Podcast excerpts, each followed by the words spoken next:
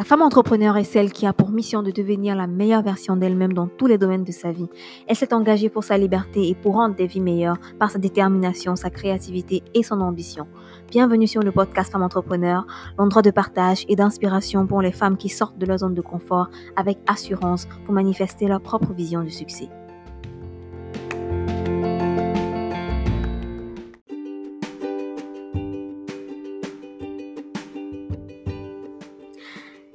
Bonjour ou bonsoir, ici Isis Téton, votre hôte pour cet épisode de podcast Femme Entrepreneur.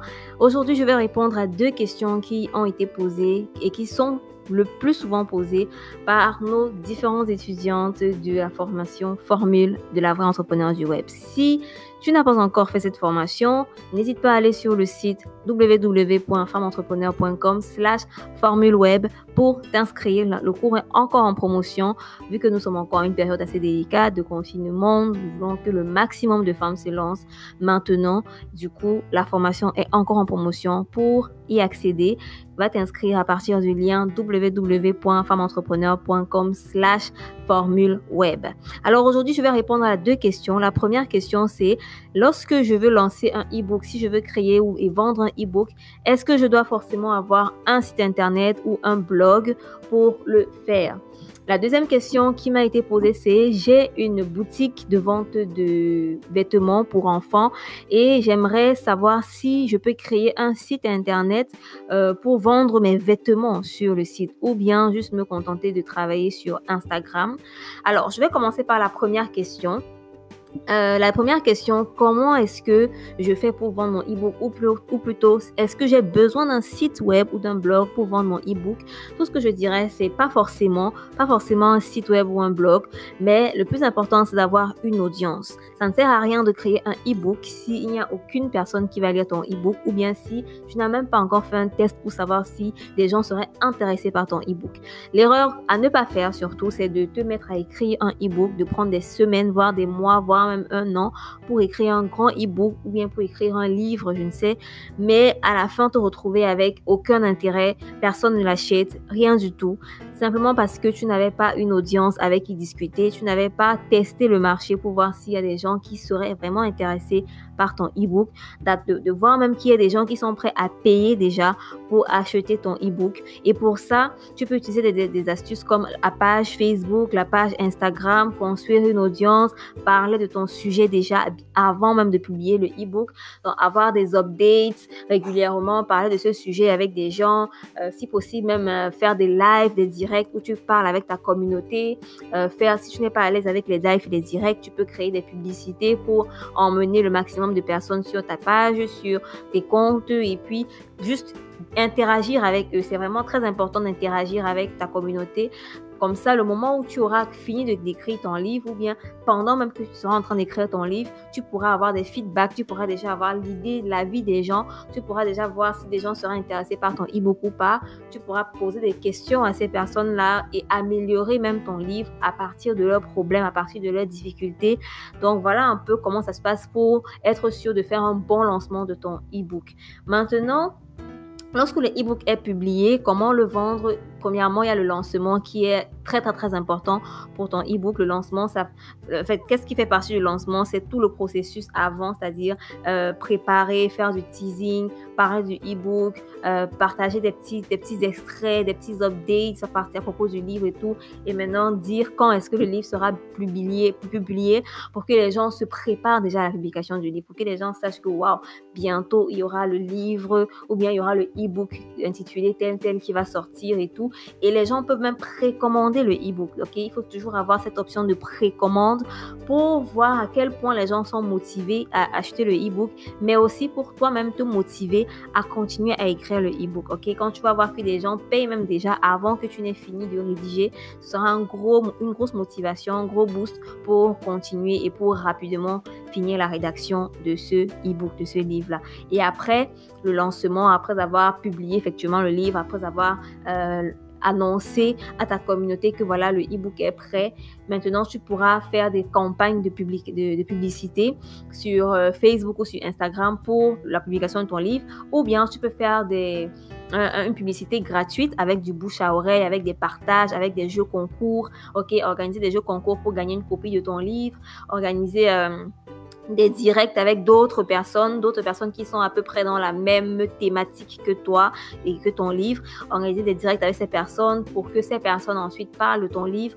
Donc vraiment, c'est facile de créer euh, un engagement après quand tu as déjà bien discuté avec ton audience, quand ta communauté et toi êtes déjà proches. Donc c'est ça qui est vraiment le plus important.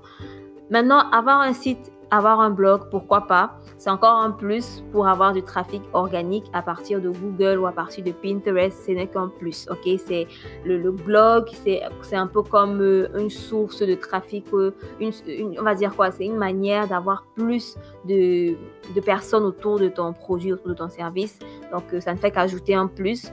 Maintenant, la deuxième question. J'espère que j'ai répondu à la première question. La deuxième question, c'était est-ce que c'est possible de créer un site web pour vendre des vêtements pour femmes en Afrique? Je suppose que la personne était en Afrique et elle vend des vêtements pour femmes en Afrique, mais elle peut livrer partout dans le monde, mais elle vend depuis l'Afrique. Déjà, euh, cette question est très très très intéressante parce que les gens qui vivent en Afrique ont beaucoup ce problème de vente en ligne, c'est-à-dire c'est pas évident de recevoir des paiements ou bien d'envoyer des paiements étant en Afrique. On a d'ailleurs fait une vidéo sur ce sujet. Donc, si tu veux regarder la vidéo, clique sur, bien va sur le site www.femmeentrepreneur.com slash vidéo 13 et tu auras accès à cette vidéo où on parle des paiements, comment recevoir et comment envoyer. Mais pour répondre à la question, certainement oui, absolument, c'est très important d'avoir un site internet pour vendre tes vêtements parce que le site internet te donnera une visibilité à l'international, pas seulement euh, dans ta communauté, pas seulement voilà, c'est plus professionnel aussi. Et en plus, il y a des outils qui permettent d'automatiser certaines choses dans le e-commerce, un peu comme WooCommerce ou bien comme Shopify, qui permettent d'automatiser beaucoup de, du processus de vente, du processus de, de d'achat aussi pour le client et même l'après, le service après client. Donc tout ça est pris en charge dans certains outils avec Shopify, avec euh, WooCommerce si ton site est sur WordPress. Donc nous avons une formation où nous apprenons à créer un site web. Si tu veux regarder la formation, envoie un inbox à contact à Donc pour créer un site web de e-commerce, c'est plutôt facile quand on utilise WordPress.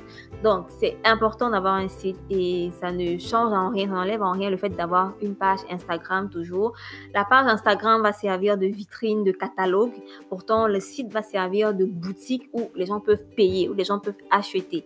Maintenant, si tes clients sont en Afrique seulement, ils peuvent te payer par d'autres moyens, des moyens locaux, des moyens comme Western Union, MoneyGram, Orange Money, et ainsi de suite. Mais si tes clients sont à l'étranger, au moins ils auront le site à partir duquel ils pourront te payer. D'accord? Donc c'est ça. Euh, l'astuce. Il faut avoir un site internet et toujours, toujours faire attention à, à, à, ces clients qui ne peuvent pas envoyer les paiements en ligne, c'est-à-dire les contacter directement et leur dire voilà, j'ai vu que vous avez essayé de faire un paiement ou bien les contacter pour leur dire qu'il y a des moyens, des sources de paiement alternatives euh, ou bien mettre sur le site internet une note, un message pour que les gens sachent qu'il y a des sources alternatives de paiement s'ils n'ont pas de carte bancaire ou bien de compte PayPal ou bien de compte Stripe, je sais pas, des, des moyens en ligne en tout cas.